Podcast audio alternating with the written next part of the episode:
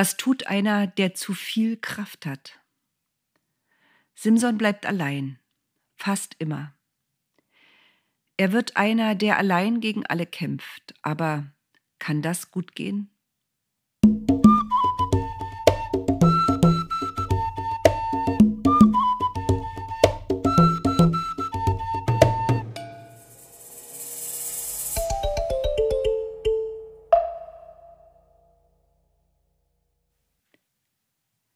Simson hatte sein eigenes Hochzeitsfest verlassen. Die Mutter hatte gejammert, der Vater geschimpft, nichts hatte geholfen. Er war einfach gegangen. Nach einiger Zeit aber dachte Simson, das war wohl nicht richtig, einfach so zu gehen. Ich will meine Frau doch wenigstens mal besuchen, ob sie mich vermisst. Und er wanderte los. Als er in das Dorf vor das Haus seiner Frau kam, trat ihm ihr Vater in den Weg. Was willst du hier? herrschte er ihn an. Was ich hier will? rief Simson. Ich will zu meiner Frau. Deine Frau. Der Mann lachte böse. Du bist abgehauen, ihr wart kaum verheiratet. Das ist nicht mehr deine Frau. Und er blieb im Türrahmen stehen. Simson stand da, ganz verdattert, er schwieg. Ich hab sie mit einem anderen verheiratet.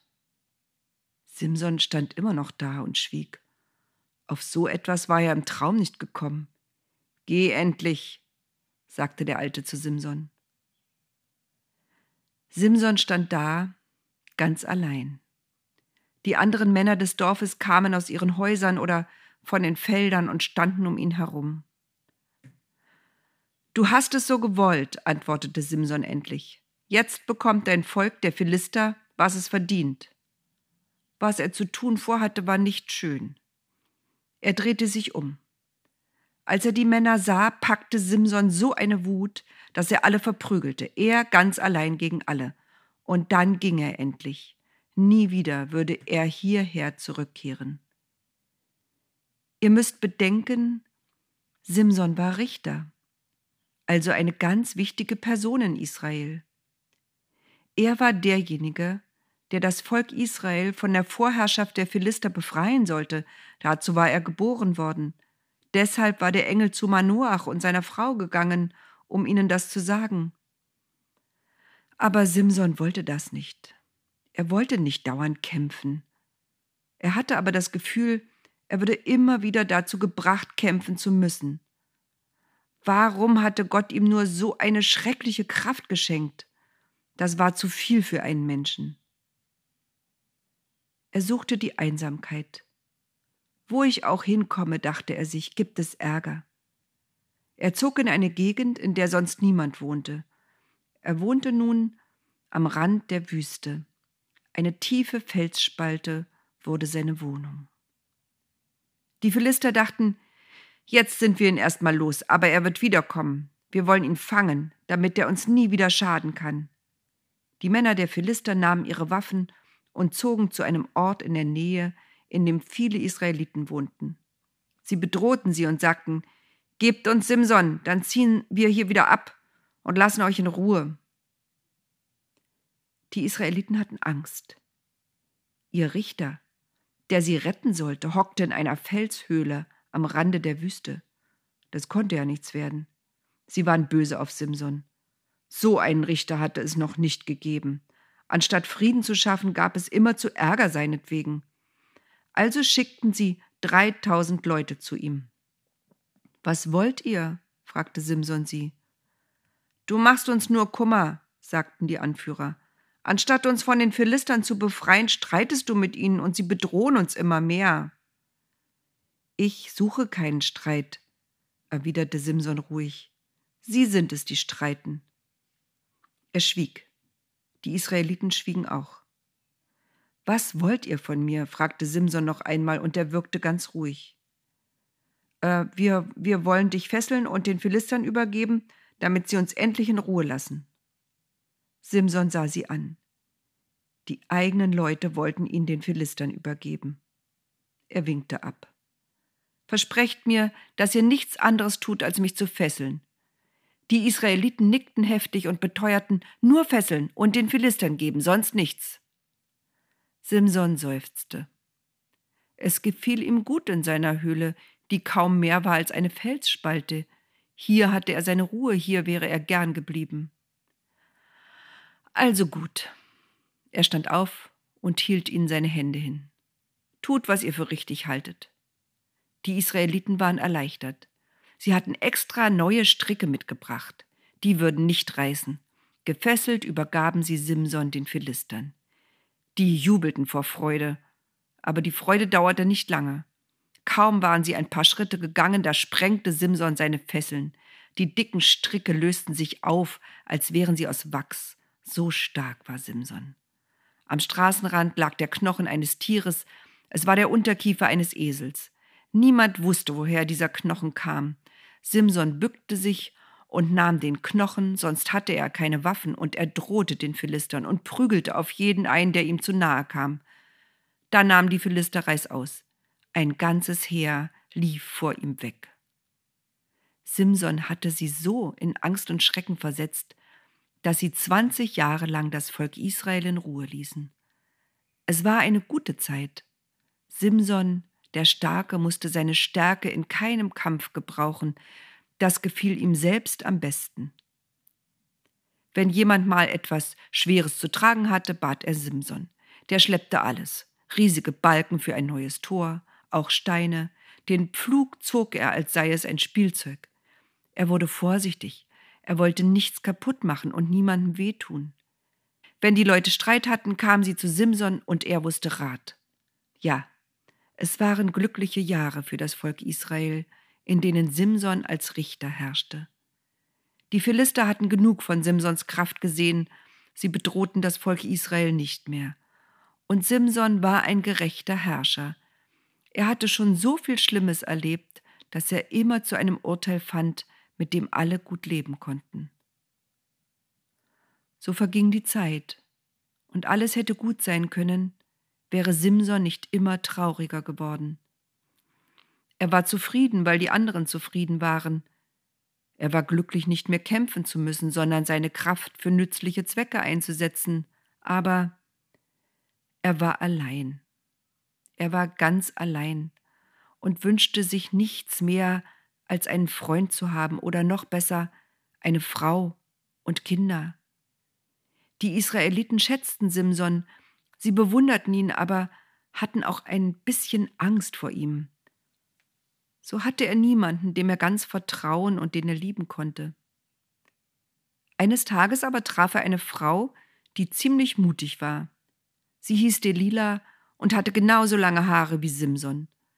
Als sie sich das erste Mal trafen, lachten sie beide, so als würden sie sich wiedererkennen. Willst du meine Frau werden? fragte Simson sie. Warum nicht? Antwortete Delila und lachte schon wieder. So zog Simson zu Delila und wohnte bei ihr. Davon hörten die Fürsten der Philister und sagten sich, Jetzt hat Simson eine Frau. Wir werden zu ihr gehen und ihr das Geheimnis entreißen, warum er so stark ist. Das taten sie. Wir geben dir tausend Silbertaler, wenn du uns verrätst, warum dein Mann so stark ist. Delila schüttelte ihre langen Haare und dachte sich nichts dabei. Wenn ihr wollt, sagte sie, ich werde es versuchen. In der Nacht fragte sie Simson, Simson, mein Lieber, wieso bist du eigentlich so stark? Simson war müde und natürlich wollte er sein Geheimnis nicht verraten. Er gähnte und sagte, wenn mich jemand mit sieben Seilen aus frischem, ungetrocknetem Bast bindet, dann werde ich schwach. Die Lila sagte es den Philistern, die brachten ihr die Stricke von frischem, ungetrocknetem Bast. Als er schlief, band Delila seine Hände damit zusammen, dann rief sie, Simson, die Philister kommen. Er sprang auf, und der Bast, den niemand sonst hätte zerreißen können, sprang auf, ohne auch nur eine Schramme zu hinterlassen. Was soll das? murmelte Simson und schlief wieder ein. Am nächsten Tag klagte die Lila, Du hast kein Vertrauen zu mir. Warum hast du mich belogen? Simson dachte sich etwas Neues aus. Wenn du mich bindest mit neuen Stricken, sie müssen ganz neu sein, niemand darf sie vorher zu irgendeiner Arbeit benutzt haben, dann werde ich schwach wie jeder andere Mensch auch. In der Nacht nahm Delila neun Stricke, sie waren ganz neu und stark. Damit band sie Simson an Händen und Füßen, als er tief und fest schlief. Dann rief sie Simson, die Philister kommen. Simson sprang auf und die Stricke zerrissen, als seien es Bindfäden. Die Philister waren enttäuscht. Bring es heraus, bedrängten sie Delila. Und wieder fragte sie ihren Mann, wie sie ihn binden könnte. Ach, Delila, sagte der, warum willst du das wissen? Sei doch froh, dass du einen starken Mann hast. Bin ich ja, ich will es nur wissen. Und wieder dachte sich Simson etwas aus. Dieses Mal war es komplizierter. Wenn du die sieben Locken meines langen Haares an das bindest, was du gerade auf dem Webstuhl webst, so werde ich schwach. Und er legte sich hin, denn er war müde. Delila tat, was er ihr gesagt hatte. Wieder rief sie Simson, die Philister kommen. Da wachte Simson auf und fuhr hoch. Mit seinen Haaren riss er den Webstuhl hoch und das Gewebe zerriss. Ihm aber war nichts passiert. Delila war durcheinander. Einerseits liebte sie ihren Mann so, wie er war, so stark und schweigsam. Andererseits hatten die Philister ihr viel Geld versprochen, und sie wusste ja, dass er stark genug war, es mit allen Philistern auf einmal aufzunehmen. Sie musste sich also gar keine Sorgen um ihn machen. So hörte sie nicht auf, ihn zu nerven. Du lügst mich an, sagte sie immer wieder. Du hast mich nicht lieb, sonst würdest du es mir sagen. Du vertraust mir nicht. So ging es tagelang wochenlang. Manchmal weinte sie auch, weil sie sich so sehr hineingesteigert hatte, endlich das Geheimnis ihres schweigsamen Mannes wissen zu wollen.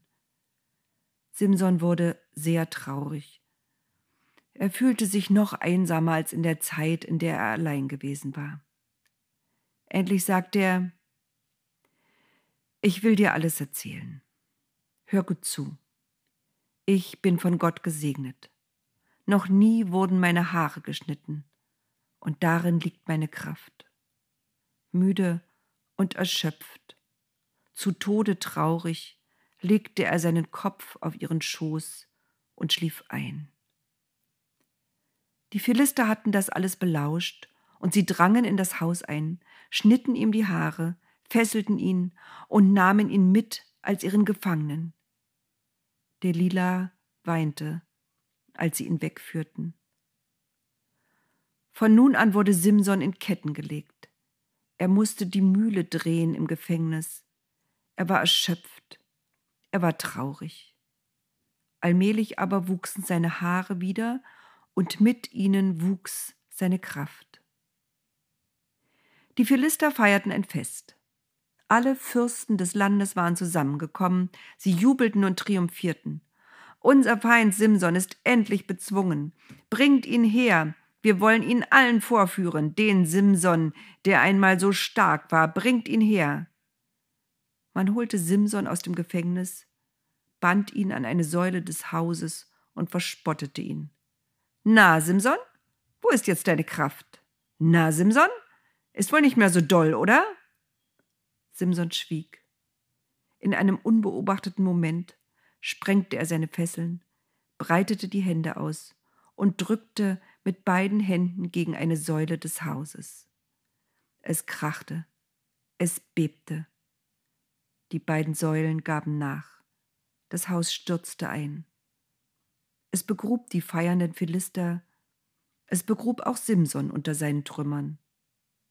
So endete Simson, der Starke, der Einsame, er, der ein Leben lang Gerechtigkeit gesucht und sich einen Freund gewünscht hatte, dem er vertrauen konnte.